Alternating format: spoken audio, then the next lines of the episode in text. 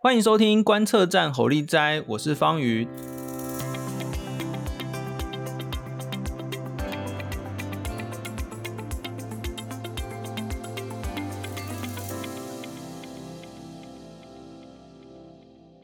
今天呢，我们邀请到一位非常我我看起来非常特别的来宾，呃，江仲渊，仲渊你好。呃，你好，各位读者朋友们，大家好。仲渊呢，他现在呃，他创这创立了一个专业叫做历史说书人，然后呢，他现在已经写了八本书，现在要出第八本书，然后先请仲渊跟我们介绍一下你即将出了这本书的书名。嗯，好，那这本书是要在九月三十号出版，呃，坦白来说也将近了。这本书的名字叫做《缝补的正义》。这个名字听起来有点费解，因为光是听名字可能不太了解里面的主题到底是什么。这本书是在讲美国宪法，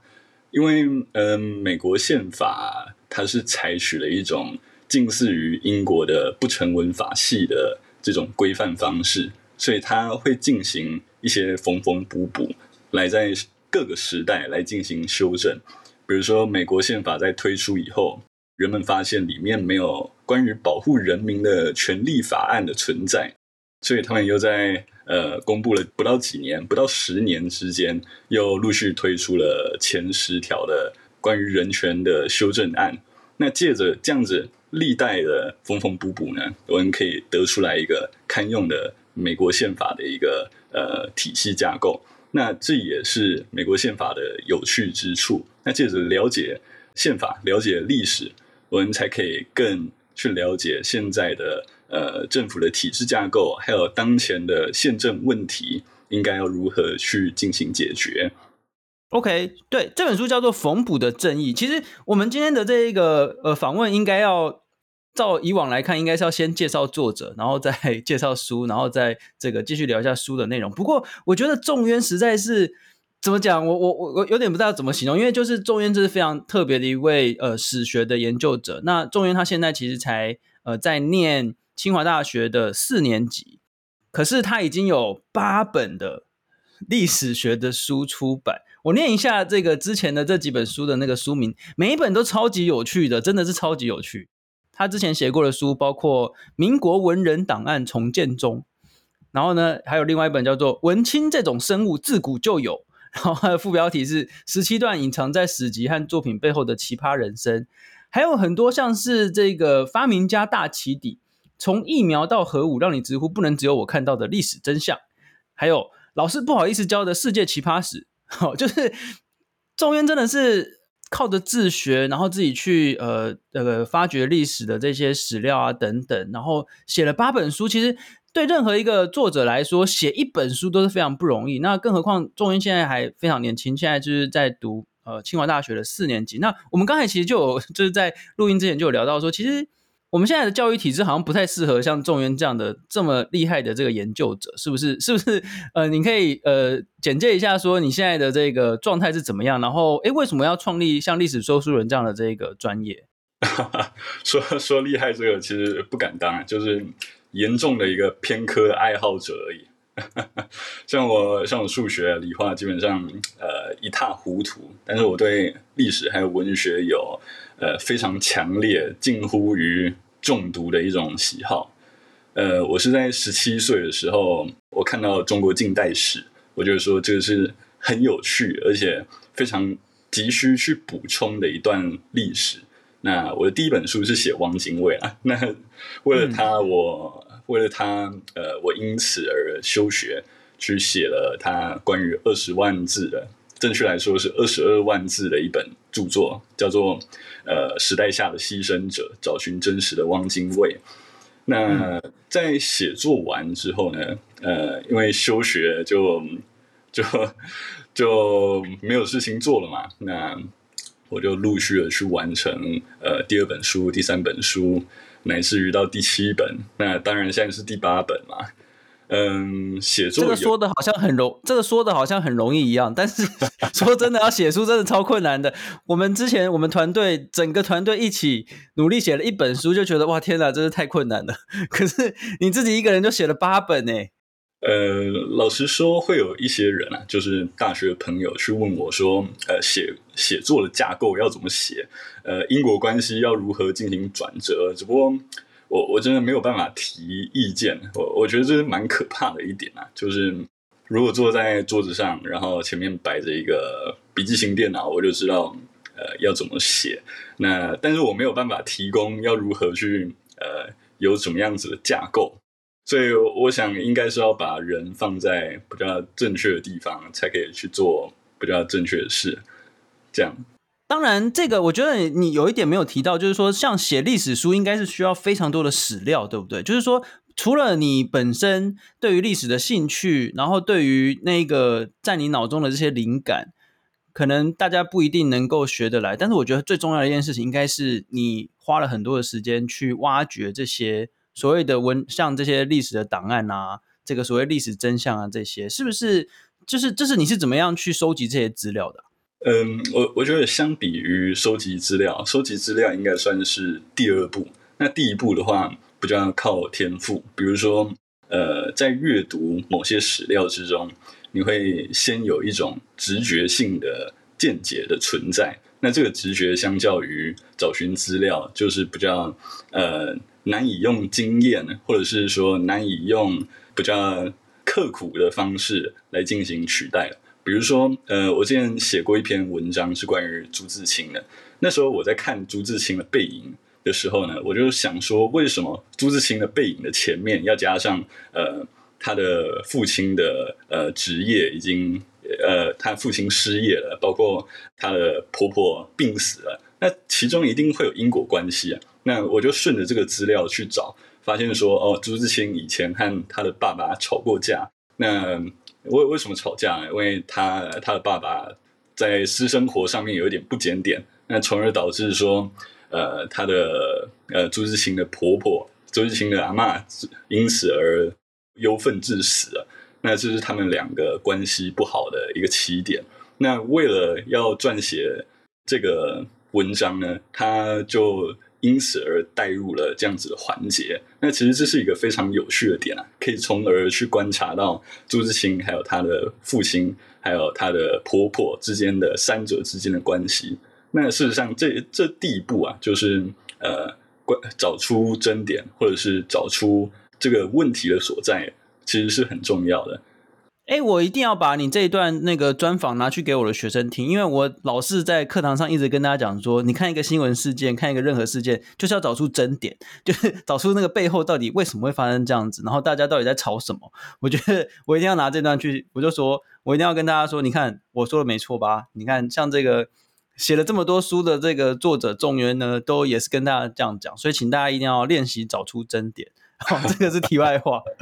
那那为什么你突然也不是突然，我这样讲有点奇怪。你一定事先看了很多东西，然后决定要来写像是美国宪政体制、司法事件这本书里面，就是你新出的这本书里面有十九篇这个关于美国宪政体制当中重大的这些司法事件嘛？那诶，我们的书名叫做《为什么我们要在意美国》？那我现在也想要问你啊，为什么我们需要在意美国的宪法？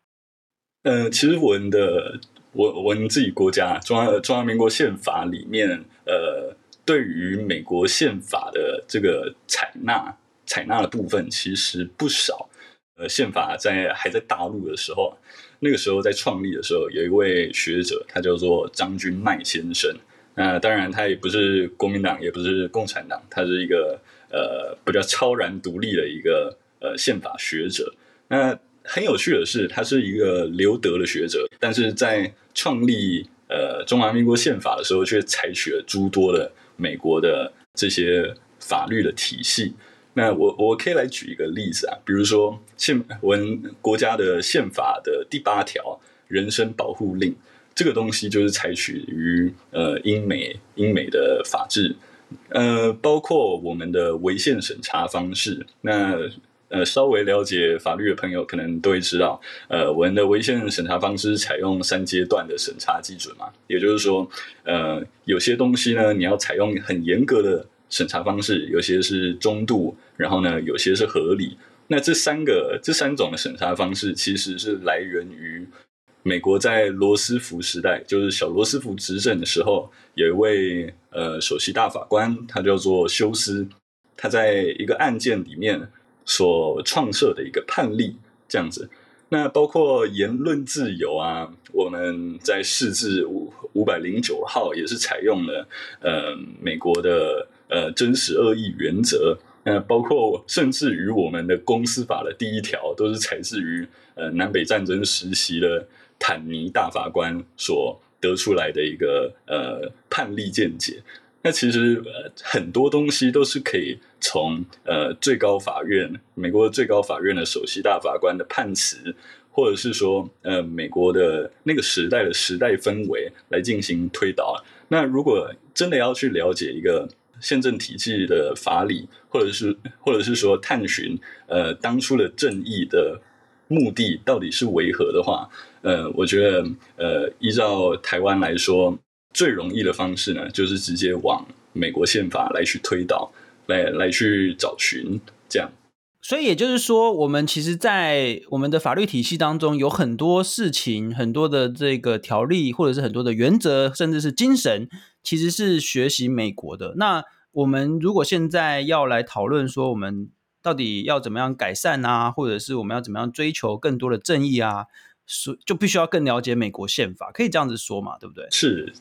长话来，那就是没有错。那你觉得我们一般人到底 就是？我们一般人对于美国，好像美国好像离我们很远，对不对？那像讲这些法律，好像又更遥远这样子。你觉得在你讲这些事情，或者是你要写这些书之前，你有没有想到你是你的那个观众啊，或者是读者，最主要会是哪些人？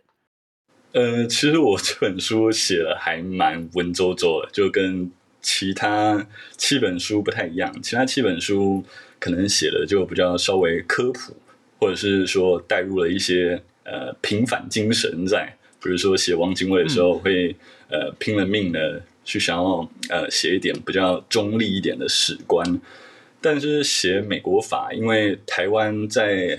台湾在撰写美国法的学者，尤其是宪法的学者呢，呃比较文绉绉一点，比较学术一点，那以至于说在很长一段时间，呃美国宪法史这个东西都不太受到常人呃去重视。毕竟，呃，宪法的呃学者呢，撰写书籍比较稀少，加上文绉绉。那史学的研究者呢，在撰写呃宪法史这个部分呢，就相对来说门槛会比较高啊，要要记的法条也比较多，要背的东西也比较多，那以至于会让人难以去却步。那撰写这本书的时候，我就采用了一个呃类似折中的方式。就是加入了一些呃原本教科书会有的内容，呃比较学术性的探讨。那当然也加入了一些科普类型、比较实用性的问题，来让这一本缝补的正义变成一个比较易入门，就是初学者在茶余饭后、在工作完以后，在床上呃开着一个那个小台灯，也可以去轻松的去了解美国宪法的这个精神。的一本书籍，对，这本书会在这个九月三十号的时候上市。大家听到这个 podcast 的时候，是应该已经上市哦。就是我强烈推荐大家可以找来看哦。我已经看过了这个初稿的那个部分，那我已经立刻就决定说，这个我一定要列为这个我的那个比较政治课程的那个参考书目，因为就是用了很多。故事，然后来介绍说，在每一个重要的这些，比如说这个违宪审查的这个判例啊等等，每一个重大的案件，跟我们讲说美国的宪法到底是怎么样一步一步的发展成到现在这个样子。诶，其实“缝补的正义”这个这个词，我觉得还蛮画龙点睛的，就是说在这种不断的修宪的过程当中，或者是这个法律体系的这个演变当中。呃，达成现在所谓的这个正义观这样子哦。我想要问一个问题，就是说，因为我因为我们时间关系，真的没有办法聊太多。就是说，看起来这法律发展了，从美美国这个建国以来到现在哦，你觉得它有发挥到它的？以目前这个状况来看，它有发挥到它的作用吗？例如说，前几年川普总统当选之后，他一直攻击整个体制，哎，可是美国经历了川普时期之后，好像。也没有怎么样啊，就是他虽然一直攻击这个法律嘛，然后攻击记者嘛，攻击反正就是一个呃比较很有个人特色的总统这样，那他可能明年说不定又要再选一次，也说不定也很可能会上嘛。假设明天投票就就会是他了这样子。那诶，美国经历川普时期之后，是不是反而证明了说这个法律运作的还不错？诶，就是这个宪法整个体系运作的还不错。你怎么看说这个美国宪法或整个法律体系在这几年的发展？呃，其实是可以用一个相似的历史背景来去推导。呃，比如说在呃罗斯福时代，罗斯福时代也是面临着总统比较扩权，总统比较处于一个主动的位置，而去呃去进行了司法干预。那以现在的最高法院来说，民主民主派或者是说自由派，确实是有倒退的趋势。因为美国现在的联邦最高法院只剩下三名的自由派法官，其余六名，除开呃罗伯兹本人，就是呃所谓的首席首席大法官，呃基本上全部都是彻底的保守派。那这也在这个最近的堕胎案里面可以看得出来。呃，其实呃那三名自由派还有其余六名，其实站队非常严重，站队那个对立。非常的严重，那我我想这是因为川普拿到的呃大法官的任命权太多了，以至于说自己的内心有一点膨胀。包括在、嗯、呃大法在川普任内的时候呢，呃有一个著名的女性的大法官叫做金斯伯格，她本来想说呃可以希拉蕊可以进行连任，所以她就想说再去工作几年。呃，没有想到川普，川普来，哎，川普进行连任了，那就很可惜啊，他就在他就在那个川普的任内呢，去进行交换，这个交换大法官的位置。那川普呢，也因而又获得了一个保守派的呃推荐名额，那从而导致说自由派跟保守派的势力越来越严重，呃，来越来越难以去取得平衡。那其实这跟呃，小罗斯福时代这个总统还有法官进行对立的呃这个现象还蛮像的，但是我们要知道说，在小罗斯福时代以后呢，呃，虽虽然他们曾经有一度最高法院被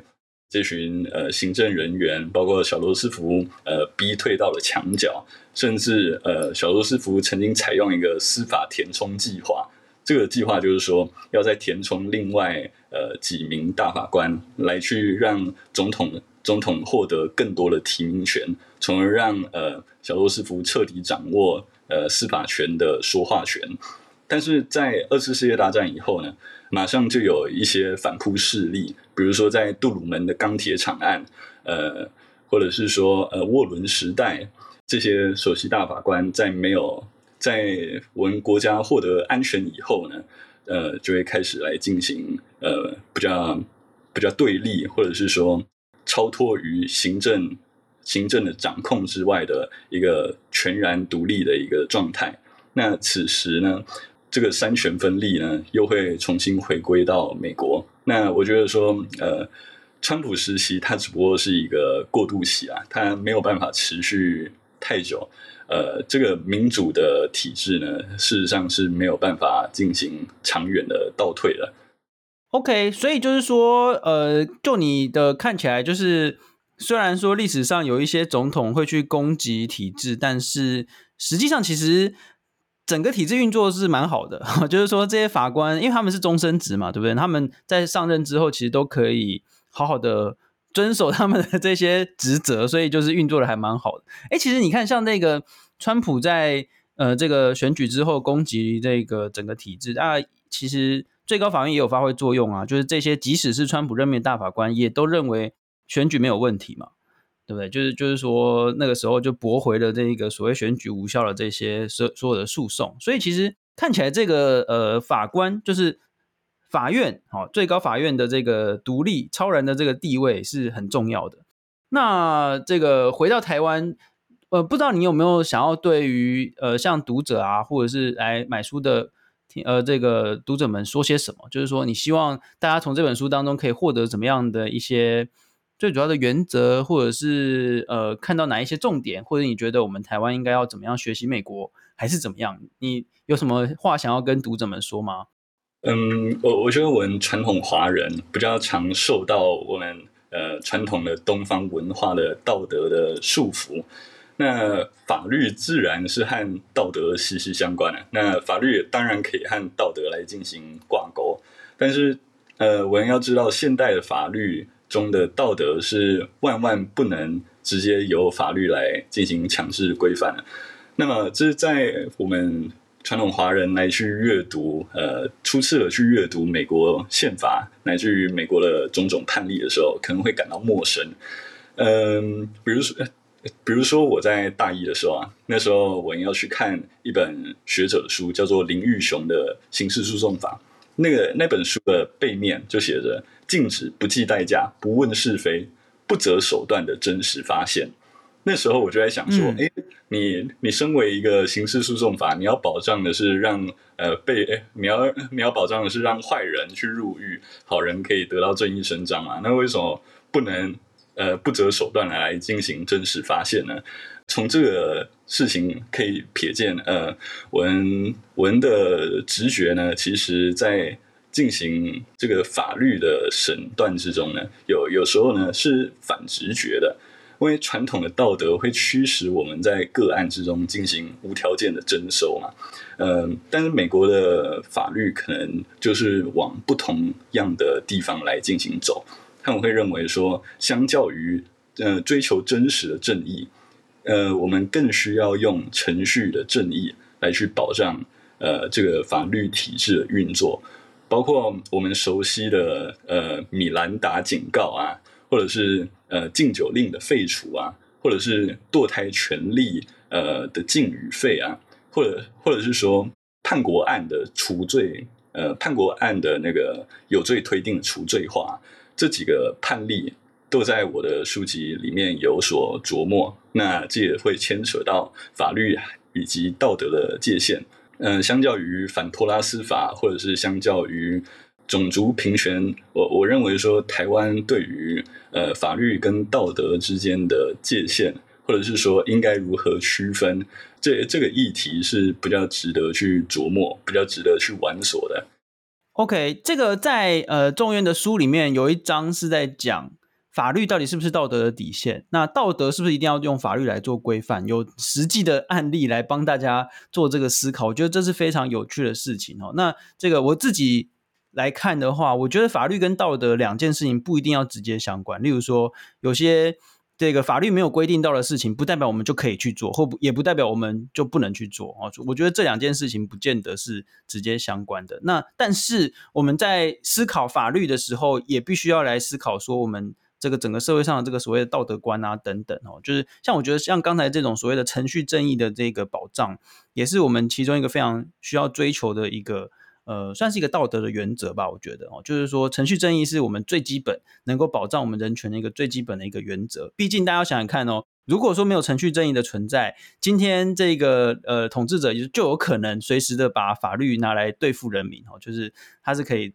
自己呃，就是去曲解啊，或者什么这个利用法律这样子。哦那今天很高兴呢，我们邀请到仲渊来跟我们谈他的新书，叫做《冯卜的正义》，呃，副标题。一部美国宪法的诞生，联邦最高法院的历史关键判决，那是由台湾商务出版社出版的，在九月三十号的时候出版。那这个我必须要再跟大家讲一下，就是仲渊的这个经历，他一直强调，他有在那个文章，他的写过的文章强调说，他不喜欢突出他本人的经历。可是我我我必须说，呃，仲渊，我觉得我非常喜欢他的经历，尤其是我也非常喜欢像历史说书人这样的这个科普哦。然后当然也非常喜欢。就是非常的崇拜，或者是他写的八本书，真的非常厉害。我们今天呃观测站吼力哉就进行到这边，也请大家呢，这有机会的话呢，多认识历史，然后来对照这个我们现在的各种各式各样的事情。